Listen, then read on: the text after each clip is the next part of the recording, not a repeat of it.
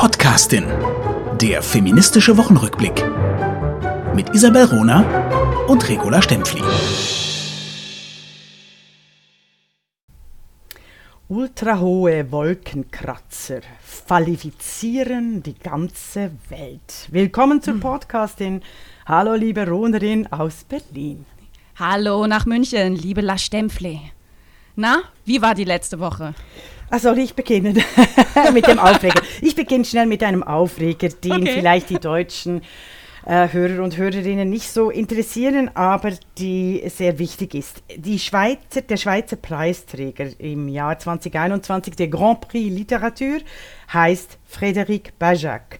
Er wird für seine Cahiers dessinés, seine gezeichneten äh, Comics, äh, ausgezeichnet, weil er laut Jury die Texte und Bilder, die sich gegenseitig ergänzen, aber auch hinterfragen, gut verbindet. Er schreibt aber, Sie ahnen es, ihr ahnt es? Voraus, vor, ausschließlich über Männer und deren Melancholie. Van Goghs Wahnsinn, Walter Benjamin, André Breton, das geht alles noch, aber leider auch über Joseph Arthur Gobineau, der Vorläufer der Rassentheorie, der von Bajac als verzweifelter Pessimist verniedlicht wird. Ach, das geht schön. einfach nicht. Und es sind immer dieselben Männer, die auch genauso Ausstellungen wie der erschöpfte Mann machen. Es ist diese Entourage, diese Art von Männern, die eben einfach Männer immer wieder ungefragt auf die Positionen heben. Ich muss tatsächlich sagen, Frédéric Bajac war sehr spannend. Er wird auch fürs Lebenswerk äh, äh, ausgezeichnet. Aber trotzdem, it's the same of the same and more of the same. Und deshalb habe ich mich wirklich geärgert, vor allem auch über die Rezeption im Feuilleton, der nie wirklich selbstkritisch hinterfragt, was eigentlich da in äh, der Kulturszene passiert. Das war mein großer inhaltlicher Aufreger. Mm. Du, Noch- das passt total gut zu meinem. ah, sehr gut, also sehr gut, sehr gut.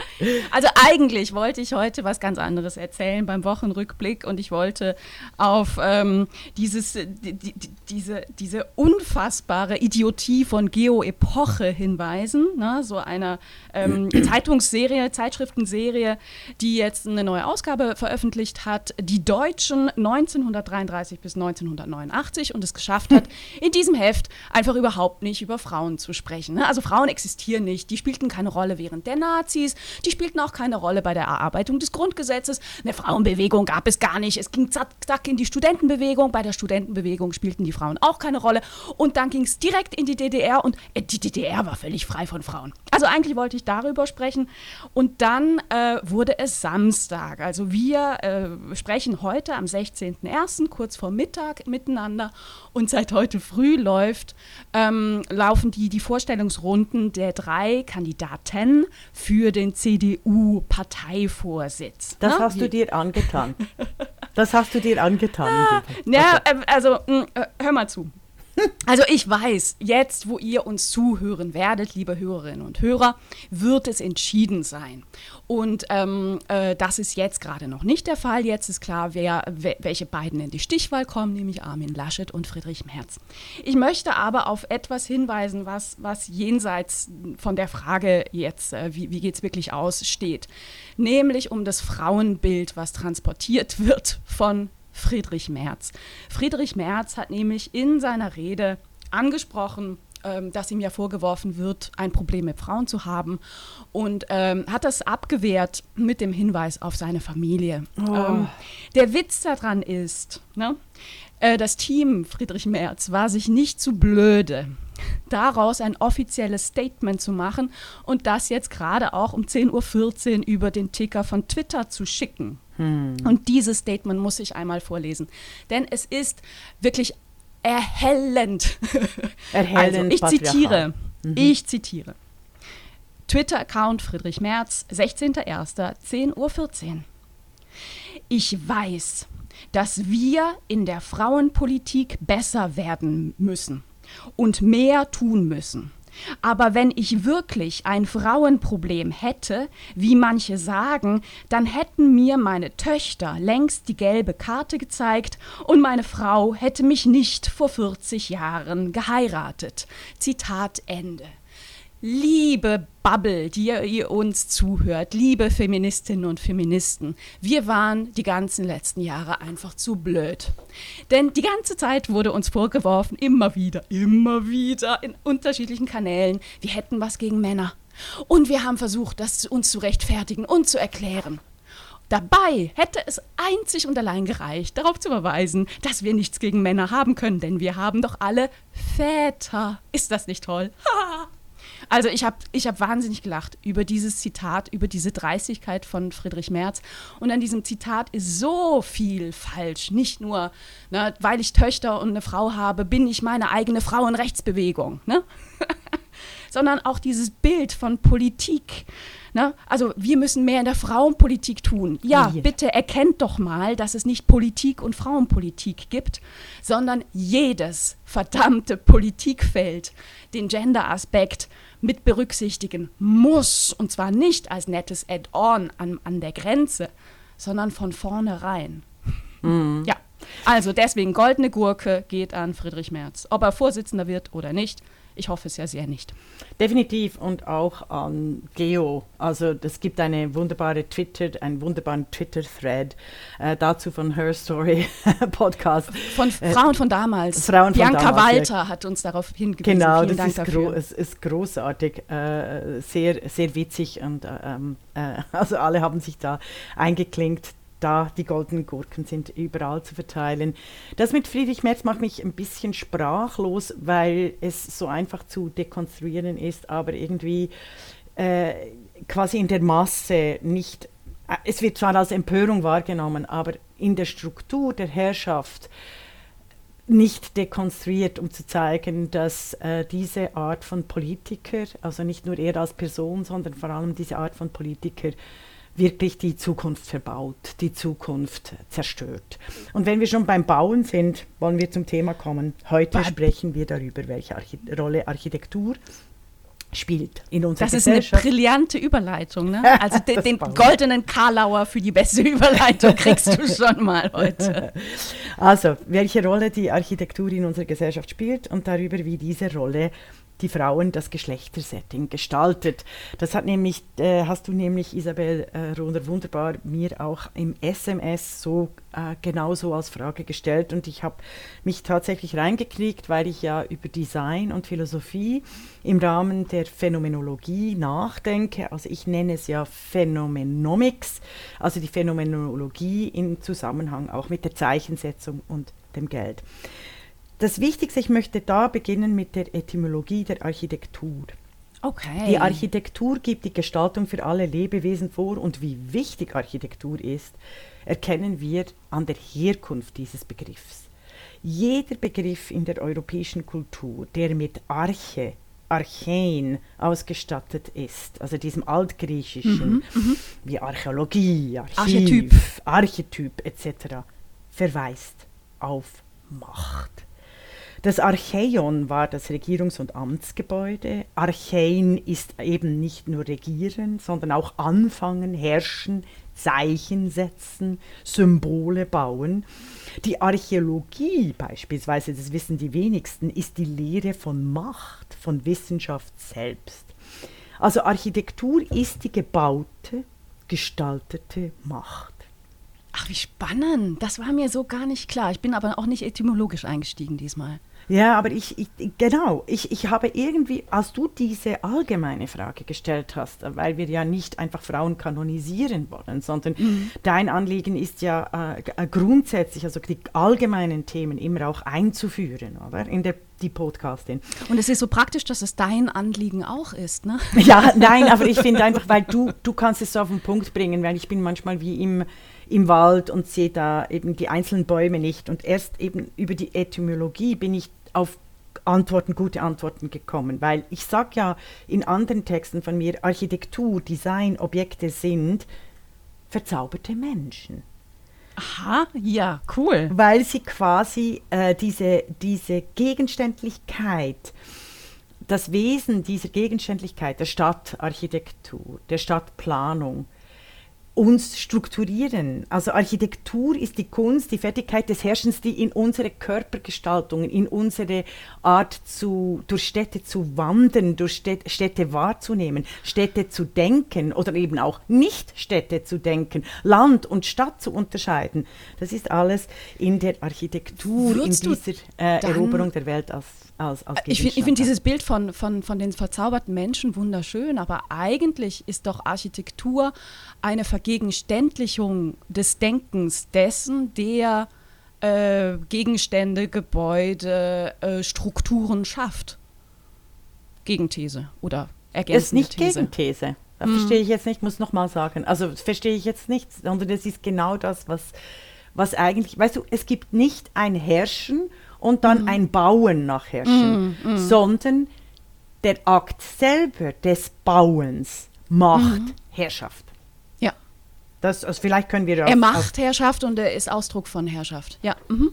Ja, ja, aber es ist wirklich, weißt du, das hatten wir schon bei den Codes, oder? Es ist ein, es ist wirklich die, diese andere Art zu denken, die eben Herrschaft nicht teilt von dem Ganzen, sondern als, als Partizip, als, als Gegenwart, als strukturierende Gegenwart äh, begreift. Ja, okay. Also ich sage zum Beispiel, die Stadt ist Hieroglyphe und erzählt die Geschichte von Macht.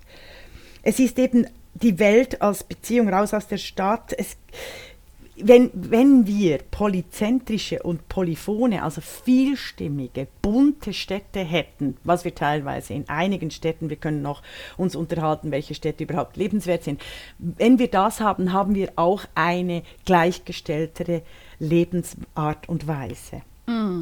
Und diese phallokratischen Gebäude sind eben die absolute In-Your-Face-Architektur, In-Your-Face-Gestaltung von Hierarchie, von, von, von männlicher Macht und von Kapital. Und das ist Ist, ist es denn nicht möglich, also das, das hört man ja immer wieder, ne? und du hast es jetzt auch in deinem Eingangsstatement gesagt, ne? also diese, diese, diese äh, die, die Parallelität äh, oder die, diese Beschreibung von Hochhäusern als Penisse. Ne? Kann man das nicht umdeuten? Gelingt es uns nicht, das, das, das zu ändern, ohne ohne die, die Gebäude gleich abzureißen, kann man nicht zum Beispiel sagen, ich habe mir jetzt darüber keine Gedanken gemacht, aber das sind eben keine, keine äh, Phallus, sondern es sind Stränge der Klitoris. Keine Ahnung, kannst auch irgendwas anderes nehmen, ne? Aber einfach, um sie, um sie jetzt mal wirklich parallel zu, zu, zu beschreiben. Nein. Gelingt das nicht? Warum gelingt das nicht? Weil es eine explizit menschenfeindliche und lebensfeindliche Architektur ist. Ich erkläre dir das an den ultrahohen Wolkenkratzers, Mhm. Gerne. Mhm. Manhattans oder auch Hongkong, aber ich kenne einfach Manhattan besser. Ähm, zum Beispiel das, äh, die Super Slenders, diese Hochhäuser, die wie ein, äh, ähm, gebaut von Raphael Vilnois beispielsweise, der sieht, dieses Hochhaus sieht aus wie ein Bleistift. Und das Verhältnis von Grundfläche zur Höhe ist absolut extrem. Es ist quasi, die, ein Stock ist ein Apartment. Das ist ja oder ist völliger Wahnsinn, oder? Und der einzige Grund, weshalb solche Gebäude äh, gebaut werden, ist es um auf die Welt, auf die Stadt, auf die Menschen, die Autos runterzuschauen. Dieser Akt des Herabschauens. Der Grundriss ist ein Ein-Apartment-Größe, mit der 360 Panoramasicht nur für eine Familie oder einen Mann mit seiner Frau. Das schreibt eben auch die Architekturkritikerin Andi Schmid, die in diesen Private Views wirklich diese Art von Architektur äh, total dekonstruiert. Es ist, sind diese Hochhäuser sind gestreckte männliche Mittelfinger und, und äußerst perverse, Schöner als Penisse, ja. menschenverachtender Typen. Ja, wir können ja den, den Penis außen vor lassen. Es geht Mm. um diese megalomanische Wirkung auf mein geliebtes New York beispielsweise und Mhm. wir dürfen nicht vergessen, die Lebensfeindlichkeit ist sprichwörtlich gemeint, weil diese hohen Gebäude werfen extreme Schatten. Und so ist es zum Beispiel auch schon im Central Park, dass im Süden von Central Park wegen diesen Super Slender äh, Buildings äh, keine Sonne mehr kriegt. Und das hat wahnsinnige Folgen für die Vegetation des Parks. Ah, okay. Und der, der Grund natürlich, warum man das auch als männliche Architektur interpretieren kann, gerade diese Hochhäuser, wo eine Etage eine Wohnung bedeutet, ist, wer kann sich das leisten, das zu kaufen? Das sind die, die eben über das Kapital verfügen und das sind in unserer Welt überdurchschnittlich, über, über, überdurchschnittlich die Männer. Ne? Ja, also das ist, das ist also pervers. Und eben wie Andi Schmidt zeigt, Frauen kommen da nur als Gattinnen von Milliardären äh, in, in die Welt hinein. Auch die Innendekoration ist sehr ausgestattet wie ein äh, alter Gentleman's Club im 19. Jahrhundert. Und vergiss nicht, ähm, der Akt des Herabsehens. Mhm. Dieser Akt des Herabsehens ist wirklich voller Symbolik. Find mhm. wirklich, das finde ich wirklich extrem wichtig. Und deshalb würde ich nicht, ähm, also ich sehe deine Intention, glaube ich. Also weißt du, die gestaltete Welt weiblich umzudeuten, damit wir weiblichen Insignien auch Macht geben. Ja, mein, mein, mein Ansinnen ist natürlich auch zu sagen, ich habe per se nichts gegen Männer, denn ich habe ja einen Vater. Bitte. Das wird jetzt mein Running Gag die nächsten Jahrzehnte.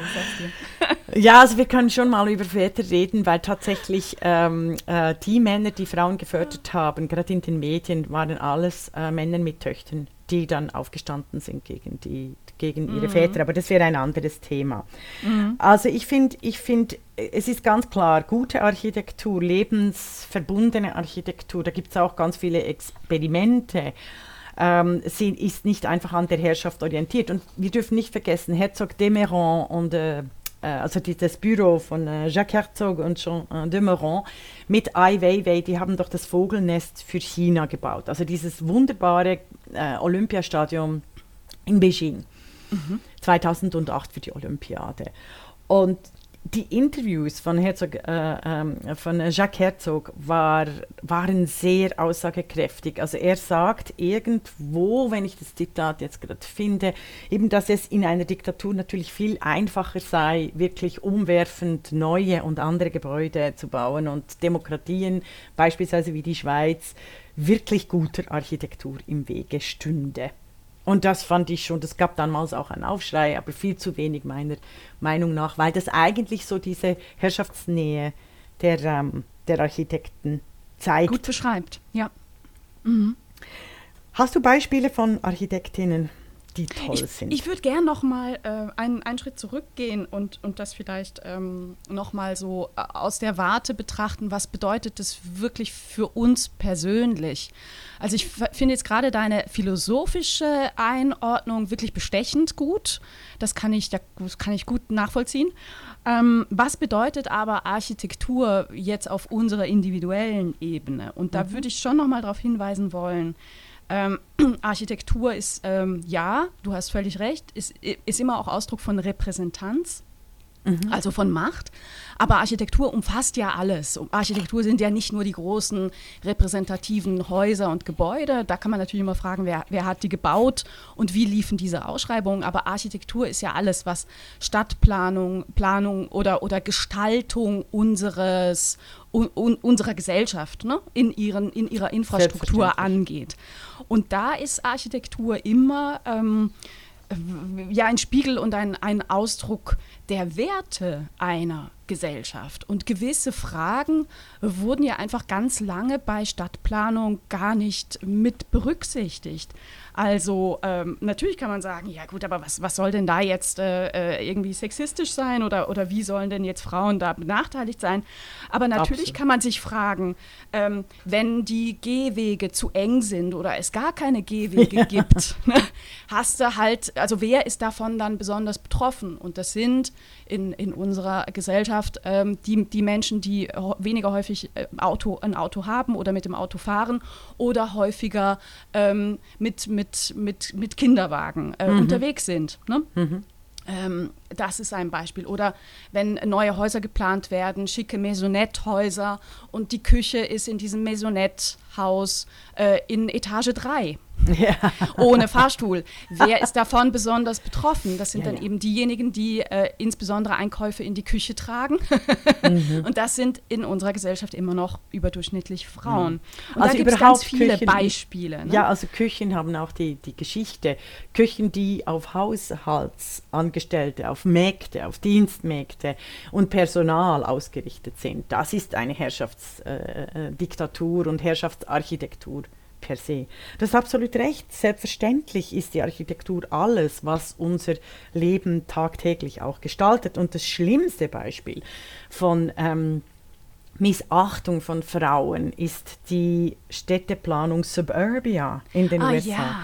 die eine ans Haus gebundene Frau vorsieht. Sie knebelt die Frauen dreifach, physisch, sozial und ökonomisch. Das ist eine absolute Katastrophe Kannst du ein konkretes Beispiel gewesen. machen? Ja, das sind die Suburbs. Also eben diese grässlichen Einfamilienhäuser, strikt nach Klassen und Hautfarbe getrennt. Davon erzählt ja Michelle Obama.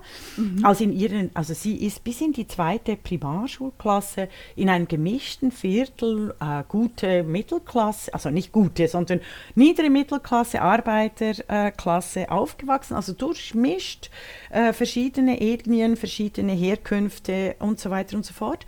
Und dann ähm, waren die, die Afro-Americans ein bisschen, sagen wir 50, 55 Prozent, besaßen mehr der Einfamilienhäuser. Und dann kam the White Scare, also diese weiße Flucht, dass es äh, quasi dann segregiert wurde, diese diese, äh, die, die Stadtplanung, die das auch ermöglicht hat, statt quasi Communal Living, äh, die, die Polyphonie auch in der Architektur zu zeigen, eben mit diesen Einfamilienhäusern. Und, und, und da kam sofort diese Segregation entlang der Einfamilienhäuser, dass du dein, quasi deine Doppelhaushälfte nicht mit einer anderen Ethnie äh, teilen wolltest. Und das war, das war unglaublich, es hat, das hat USA, das prägt die USA bis jetzt. Und Einfamilienhäuser, so, und eben diese Suburbs, die wir noch äh, von Desperate Housewives kennen, die, äh, also die, die ermorden Frauen psychisch, seelisch, arbeitsökonomisch, weil natürlich äh, Frauen nur an Orten leben können, wo Arbeit, Dienstleistungen, die sie erbringen, äh, Familien, soziale Leistungen, alle an einem Ort verknüpft sind, oder? Und nicht so und nicht so getrennt.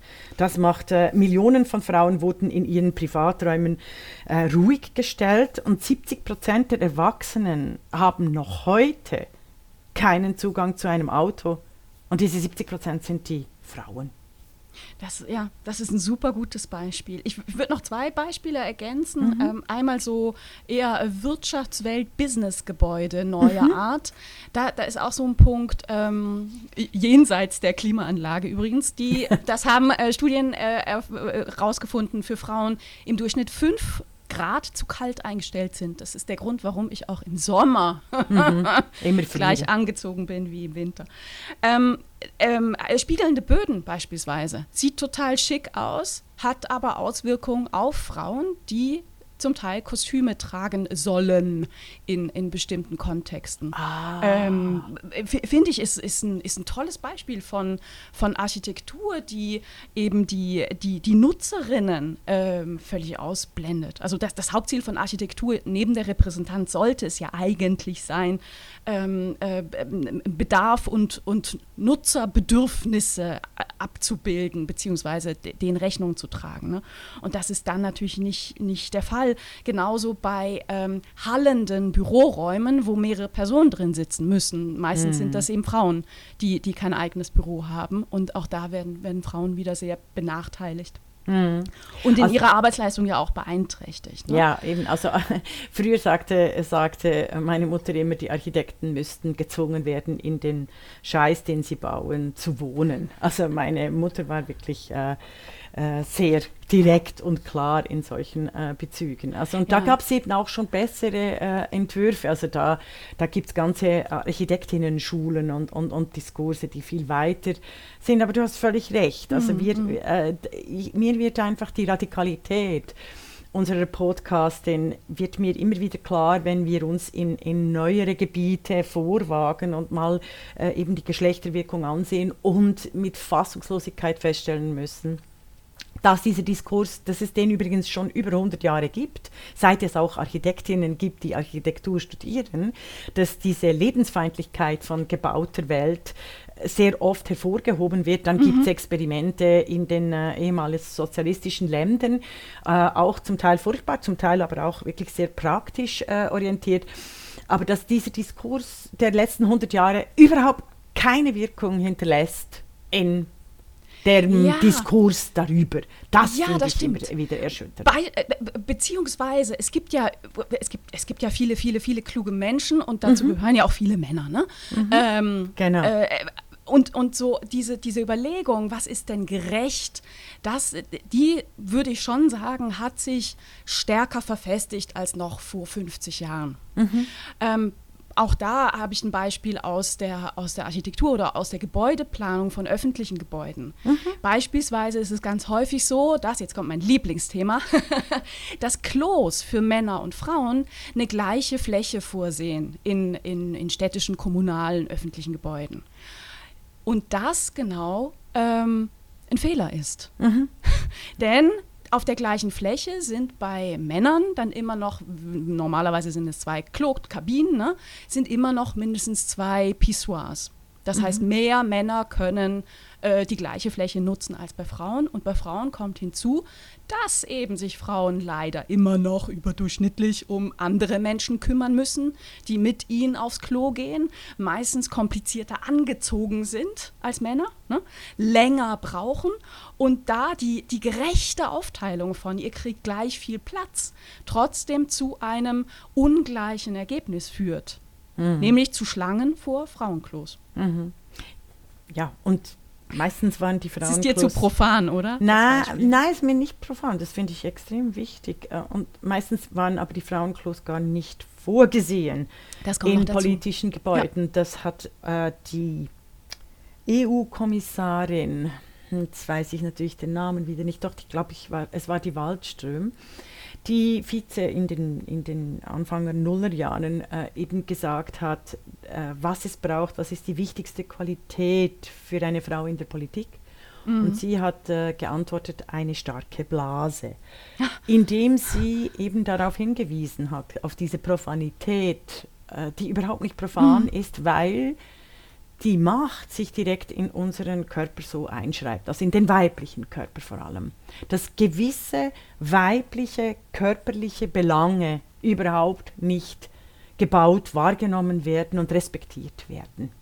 Und das ist, äh, und, und wenn sie dann, also wenn wir dann äh, darauf hinweisen, so geht das nicht. Ich bin hier nicht nur nicht sichtbar, sondern mein Körper wird missachtet, die Bedürfnisse mhm. meines Körpers wird missachtet. Mhm. Reagieren äh, die Gegenüber, das, die Gegenüber kann auch, äh, können auch Frauen sein, defensiv äh, reagieren verschnupft, statt interessiert zuzuhören, freundlich zuzuhören und behaupten immer wieder das Gegenteil.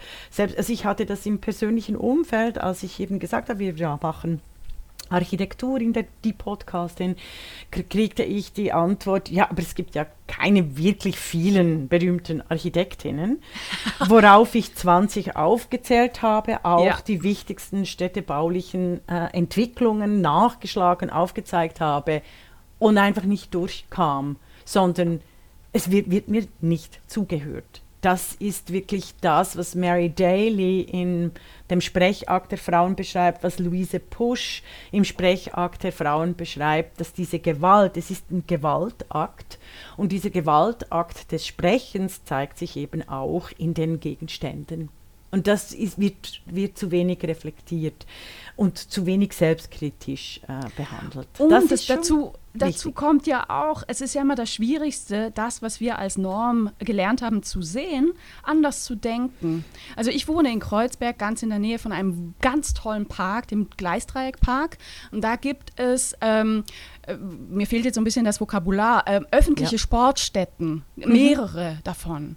Und ich gehe da ganz oft spazieren und mir fällt schon lange auf, dass äh, ohne, ohne Übertreibung. Also mindestens 95 Prozent der Jugendlichen, äh, die sich da betätigen, sind Jungs. Und ähm, ich habe mich schon gefragt, warum ist das so? Und der Grund dafür ist, ich meine, das Angebot ist ja ein tolles, ne? Also mhm. da, da, schafft jetzt der Bezirk, äh, ich weiß noch nicht mal, wer es geplant hat und wer es finanziert hat, aber der, der, der schafft öffentliche Betätigungsfelder. Also es ist eine, eine Skatingbahn, da sind Basketballkäfige, äh, ähm, ne? Aber die sind so gebaut, dass mhm. Mädchen abgeschreckt werden. Genau. Und da genau. gibt es inzwischen auch Studien dazu. Mhm. Beispielsweise diese Basketballkäfige haben meistens nur einen einzigen Ein- und Ausgang.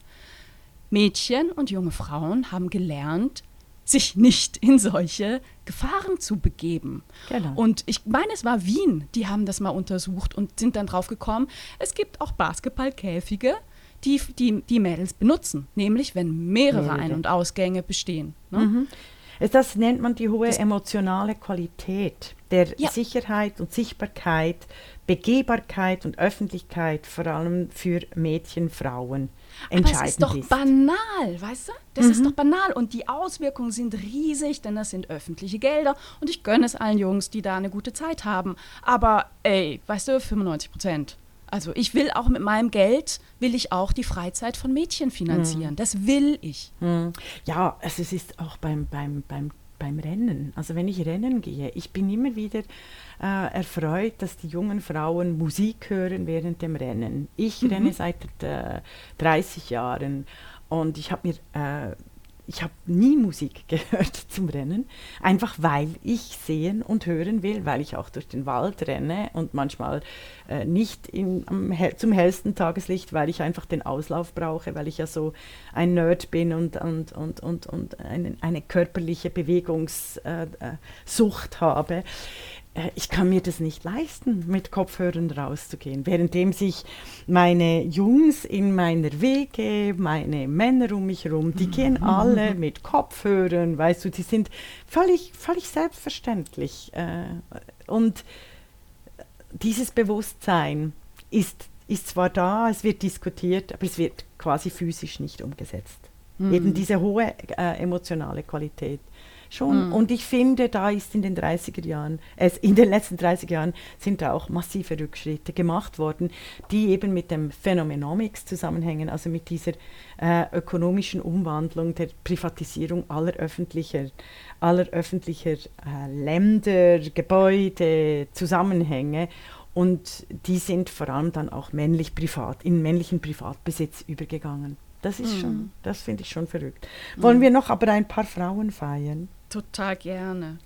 Also ich ähm, würd, würde gerne einmal anfangen, dann zu mhm. dir und dann nochmal ich und dann nochmal du vielleicht. Ja. Ähm, ich bin auf etwas gestoßen, was ich einfach gerne nochmal sehr deutlich sagen würde. Also gerade dein Beispiel, ne? du sagst, wir, wir befassen uns mit der Architektur und dann kommt, ja, aber gibt es denn überhaupt berühmte Architektinnen? Ne? Mhm. Ähm, wo mich auch die Frage, die Gegenfrage interessieren würde, wie viele berühmte Architekten können denn die Menschen namentlich nennen?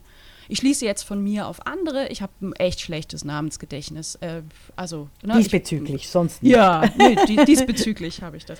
Aber ähm, Architektur, Architektin war einer dieser Berufe, genauso wie Anwältin, die während der Nazizeit in Deutschland überhaupt nicht tätig sein durften.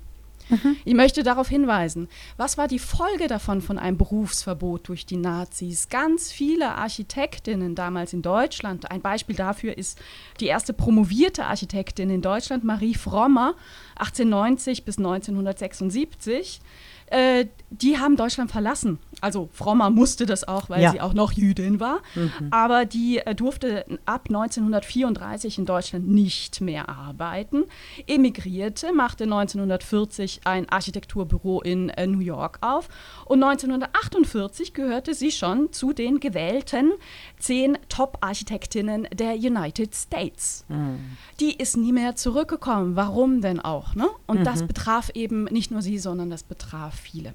Eine andere, ganz kurz, äh, die ich nennen würde, äh, historisch, ne, war Jenny Louise Blanchard, äh, 1856 bis 1913.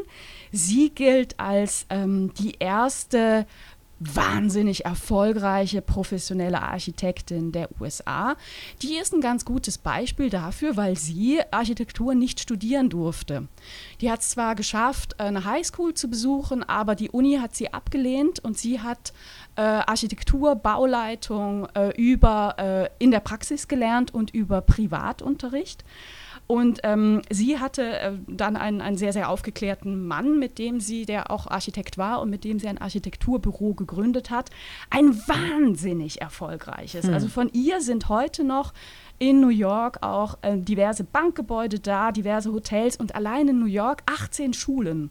Ha, wunderbar. In wunderbar. Buffalo ja, gibt es von ihr großartig. auch noch ja. ein, ähm, ein Hotel, das Lafayette Hotel, das sie 1904 gebaut hat und das damals unter die 15 besten ähm, Architekturprojekte des Landes gewählt wurde. Mhm. Und allein dieses Projekt brachte ihr eine Million Dollar ein. Also ne, da geht es auch um mhm. wirklich, wirklich viel Erfolg. Geld. Ja, ja, und ein Hinweis, 1891 lehnte sie eine, eine Teilnahme an einem Wettbewerb ab einem Architekturwettbewerb, weil die lustigen Ausschreiber dieses Wettbewerbs direkt in der Ausschreibung schon gesagt haben, gewinnt ein Mann, bekommt er ein Preisgeld von 10.000 Dollar, gewinnt eine Frau, beträgt das Preisgeld 1.000 Dollar. Großartig. Wie radikal, wie toll. Gibt es eigentlich eine Biografie dazu oder, oder ähm, was weißt du, ein Buch? Ich, ich hab, mir ist das aufgefallen, also zu Architektinnen könnte könnte Frau ganz viele Romane schreiben. Das wäre ganz, ganz toll, weil das sind, da ist wirklich gewobene Geschichte drin. Also, ja, ja, hm. ja. Ja, hast du völlig recht. Keine, keine Ahnung, wer ich kann es mir eigentlich nicht vorstellen, ne, weil, weil das so bekannte, tolle einflussreiche Architektinnen wurden, dass die nicht in Büchern vorkommen. leider ist es, leider ist es so. ich habe ich hab natürlich ein äh, Beispiel ein, für gutes Design ähm, mhm. von einer, aber die, die, auch als Architektin immer erwähnt wird, Margarete Schütte-Litotzky, 1897 bis 2000, äh, also uralt, wunderbare Wienerin, also die musste auch emigrieren, aber kam dann wieder zurück. Mhm. Die hat die Frankfurter, die sogenannte Frankfurter Küche 1926 äh, entwickelt und sie hat sie wie einen industriellen Arbeitsplatz für die Frauen gestaltet. Schön, Ach. praktisch, einfach. Okay. Die Küche explizit für eine Person konzipiert, damit die Magd explizit ausgeschlossen war. Sie hat auch ein Schreberhaus äh, gemacht. Sie war Kommunistin ihr Leben lang. Deshalb wurde sie auch nicht geehrt, äh, obwohl sie in Wien wahnsinnig viele Spuren hinterlassen hat und eine sehr vergnügliche Interviewpartnerin ist. Man kann sie, Frau kann sie also auf YouTube und und in sonstigen Interviews in der Wiener Stadtgeschichte erleben. Also fantastisch, Ach, weil die wurde 103 Jahre alt. Oder? Also Ach, ich, toll. Ich sage immer eben, kluge, gescheite Frauen, die auch einen Erfolg äh, einfahren können, die werden sehr alt. Das ist äh, immer wahnsinnig erfrischend. Äh, die eigentliche Bauhäuslerin, also die eigentliche Mies van der Rohe, übrigens der Name Mies van der Rohe, sag, ist schon Programm. Dieser Name ist Programm. furchtbarer Typ. Weil er mies war, oder was? Ja, ja, nein, und also. der ist roh. Also, der, der, also ich mag so. jetzt nicht über ihn reden, sondern ich will über okay. Lilly Reich reden, von 1885 mhm. bis 1947.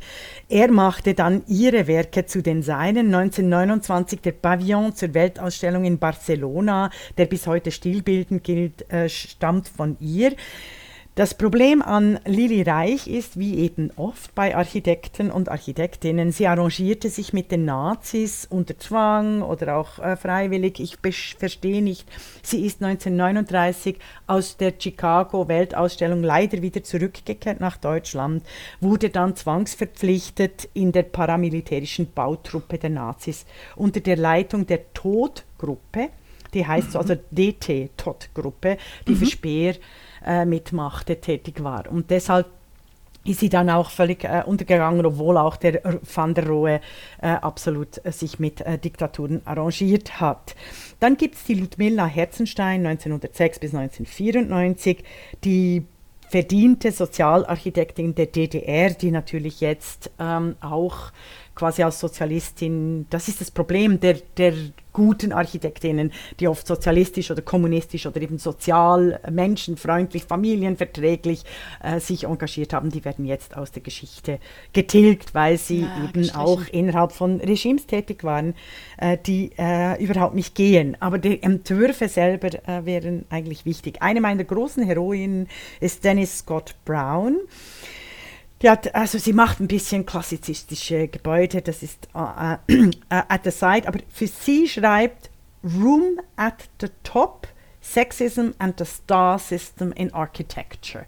Ist also sehr kritisch und hat sehr früh gesagt, weil immer ihr Mann, mit dem sie ein Architekturbüro hatte, äh, ausgezeichnet wurde und sie nicht. Und äh, sie hat sehr früh den, den absoluten Sexismus äh, der Architekturszene kritisiert anhand der Menschen.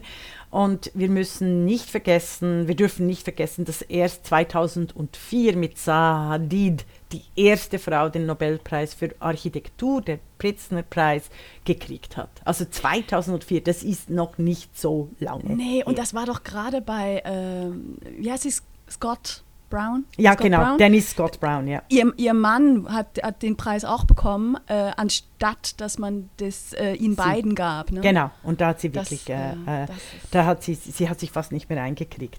Ähm, wir, was wir nicht vergessen dürfen in der Schweiz, die großartigen schweizerischen Frauenausstellungen, eine 1928, die Safa, und dann die andere Safa in den 50er Jahren, 58. 58. Da habe ich eine Geschichte zu.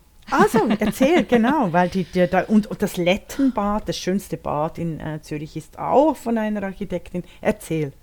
Also, ähm, als wir uns geeinigt haben per SMS, denn wir kennen uns ja nicht und telefonieren auch nicht, bis heute nicht, auf Architektur, habe ich lange überlegt, ähm, was, was mir besonders wichtig ist. Und tatsächlich ist mir eine Frau besonders wichtig, die ähm, heute auch in der Schweiz vergessen ist. Und das ist Bertha Rahm. Ja. Woher kenne ich Bertha Rahm? Ich beschäftige mich seit 20 Jahren mit Hedwig Dohm und äh, den Werken der großen feministischen Pionierin Hedwig Dohm.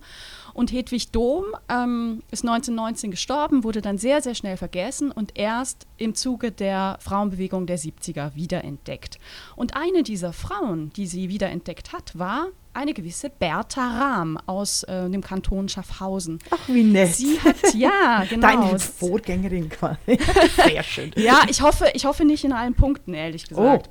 okay. Also erzähl. Bertha Rahm hat einige äh, Texte von Hedwig Dohm wieder ausgegraben und in ihrem Eigenverlag, dem Ala Verlag, rausgegeben, so als, als mini kleine Büchlein, die sind so, so handgroß nur. Ähm, editorisch wirklich schwierig, äh, muss man auch sagen. Und trotzdem hat sie damit eine ganz wichtige Leistung vollbracht, nämlich sie hat Hedwig Dohm wieder in, in, ins, ins Bewusstsein gerückt. Ähm, als ich dann angefangen habe, über Hedwig Dohm zu, zu promovieren und zu recherchieren, habe ich ähm, ihre Nachlassverwalterin getroffen in, in Schaffhausen. Denn Bertha Rahm, die ist 1910 äh, geboren, 1998 gestorben, die war damals schon, schon tot. Und ähm, über diese Nachlassverwalterin habe ich ganz viel über ihr Leben ähm, erfahren und es hat mich bis heute total, total schockiert. Denn Bertha Rahm war eine der, der Frauen, die, äh, also die, die studierte ab 1929 an der ETH in Zürich Architektur, ähm, gewann, weil, weil sie unfassbar talentiert gewesen sein muss. Es ist schon sehr, sehr früh diverse Reisestipendien ähm, nach Dänemark und Holland und in andere skandinavische Länder und Finnland und wurde ganz stark von diesem nordischen Architekturstil auch, ähm, auch beeinflusst arbeitete dann in, in mehreren Architekturbüros in Zürich und äh, in der Schweiz und gründete dann 1940 ihr eigenes Architekturbüro. Und dann beginnt etwas, was man ähm, auch bedenken muss, wenn wir über Architektinnen reden. Dann begann eine, eine immense strukturelle Diskriminierung. Sie hat bei ihren Projekten, die sie übernommen hat, ähm, immer äh, die, die ganze Planung, Ausschreibung, Bauleitung selber übernommen.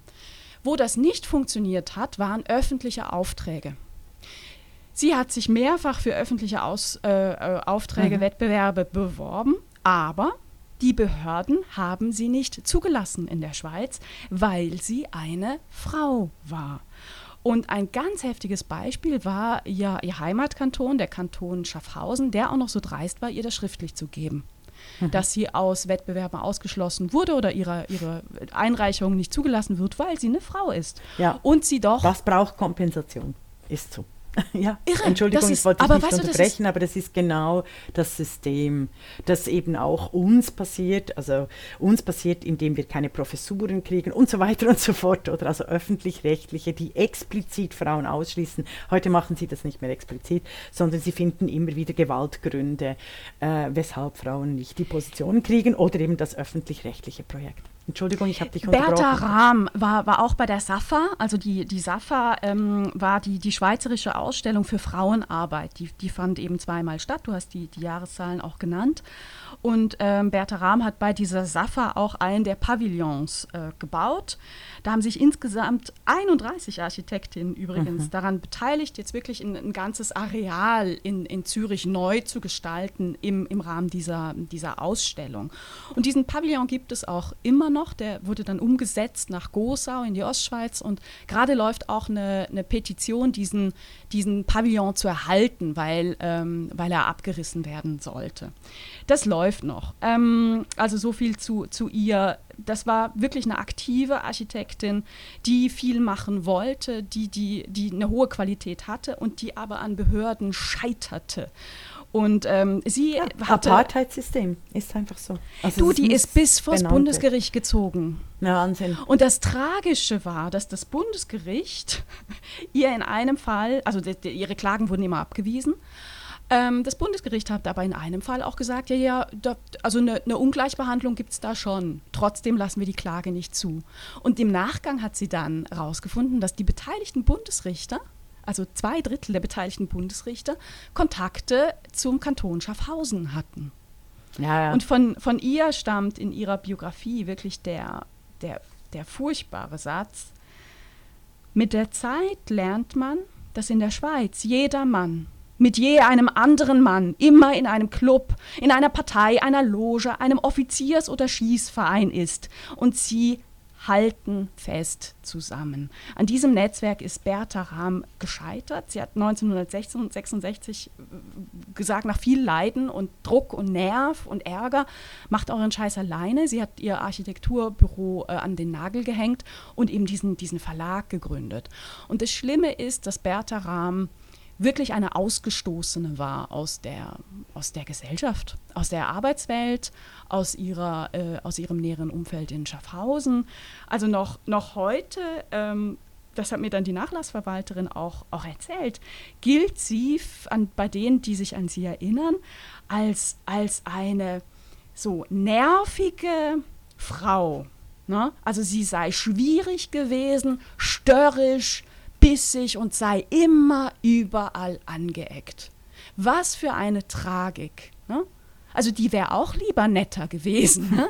Aber die hatte verdammt allen Grund. Ja, aber ich finde, ich möchte Ah. unbedingt eine andere Deutung reinbringen, Oh, weil solche Geschichten gibt so es tonnenweise, dass die erfolgreichen Frauen, die genialen Frauen, die begabten Frauen immer wieder in ihrer Privatheit dann als tragisch gescheiterte Personen beschrieben werden. Selbstverständlich war sie wahrscheinlich äh, dann ein bisschen, nicht ein bisschen, sondern war mürrisch oder auch frustriert. Ich bin aber sicher, das hat nicht alles ihr, äh, ihre Persönlichkeit ausgemacht. Und ich gebe einfach allen äh, den Frauen heutzutage den Tipp, wie ich ihn mir auch gebe.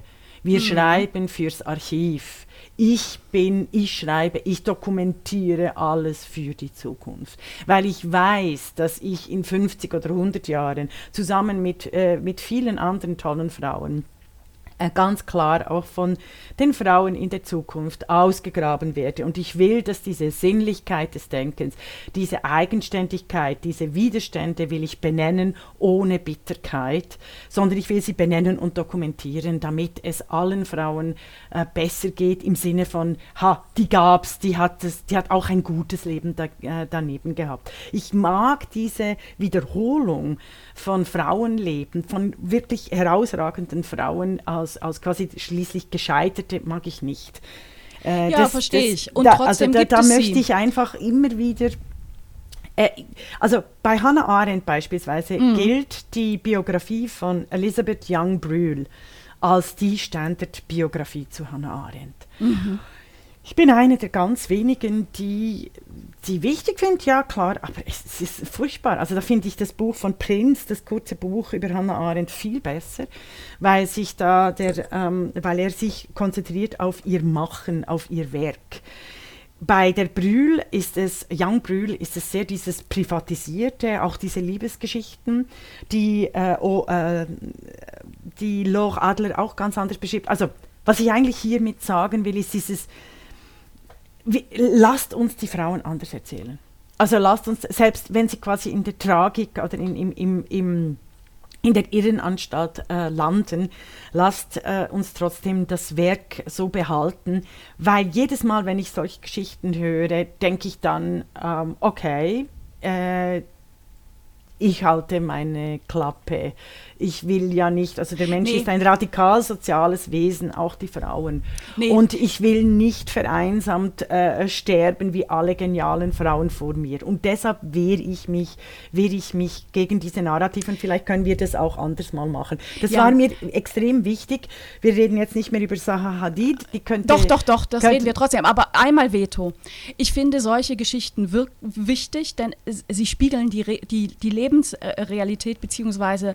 die Rechtsmöglichkeiten von vielen, vielen Frauen. Und ich sehe das eher als Grund, als, als Bestärkung, auch als Pflicht für uns Frauen heute, unsere Möglichkeiten, die besser sind als im 19. Jahrhundert und im 20. Jahrhundert, zu nutzen.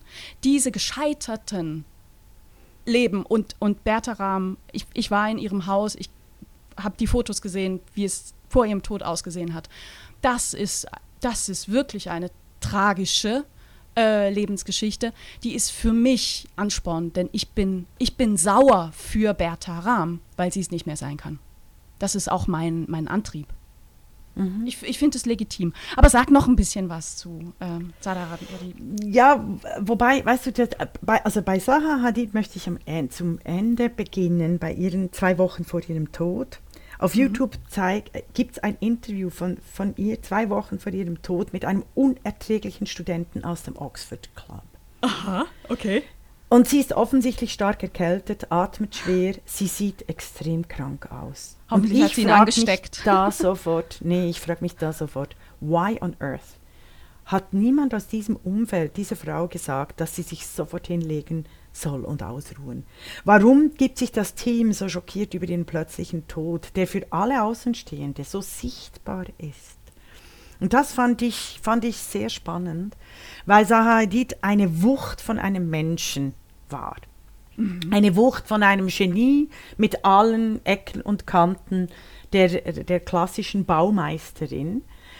Sie hat sich auch der Herrschaft angedient. Sie konnte aber erst im Jahr, im Alter von 43 Jahren, nachdem sie schon über zehn Jahre am legendären Ehe-Institut der Londoner Architektur Professorin war und Generationen von Studierenden inspiriert hatte. Sie konnte erst nach Jahrzehnten quasi ihr erstes Gebäude in Weil am Rhein, dem Vitra-Werk, das Feuerwehrhaus, bauen.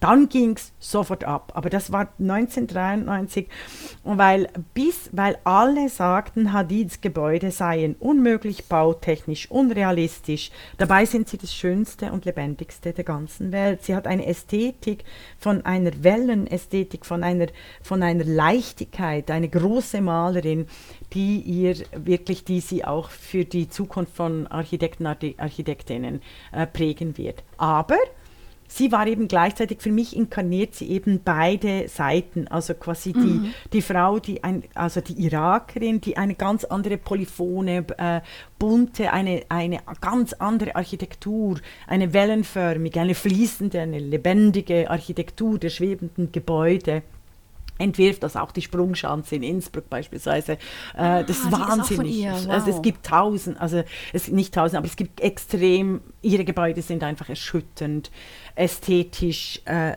anders. Also sie inkarniert diese Seite, aber natürlich auch die andere Seite eben dieser, dieser Herrscherin. Äh, von ihr äh, erzählt äh, äh, Frau und Mann sich auch, dass sie wie eine Professorin auftrat, schon als Studentin oder eine Königin im Raum. Also sie hat die beiden Seiten und ist, ist in, a- in jeglicher Hinsicht sehr, sehr äh, spannend. Ähm, als Frau, aber als, als Genie, als Denkerin, als Außergewöhnlichkeit, die sich nicht in ein Raster des tragischen Lebens, einfach teilweise des tragischen Lebens ein, einordnen lässt. Also ich, ich, ich lade alle ein, ich werde ein paar Links dazu äh, geben, äh, ihre Biografie nachzuverfolgen und vor allem in die Gebäude eintauchen von äh, äh, Zaha Hadid. Es geht aber ganz klar beim Thema Architektur darum, die Architektur neu zu denken, mit hoher emotionaler Qualität, die Schönheit, Wohlbefinden, Sicherheit und Sichtbarkeit, vor allem für Frauen, ermöglichen sollte. Wir bauen unsere Welt. Das haben wir ganz fest vor. Das war die Podcastin, der feministische Wochenrückblick mit Isabel Rona und Regula Stempfli.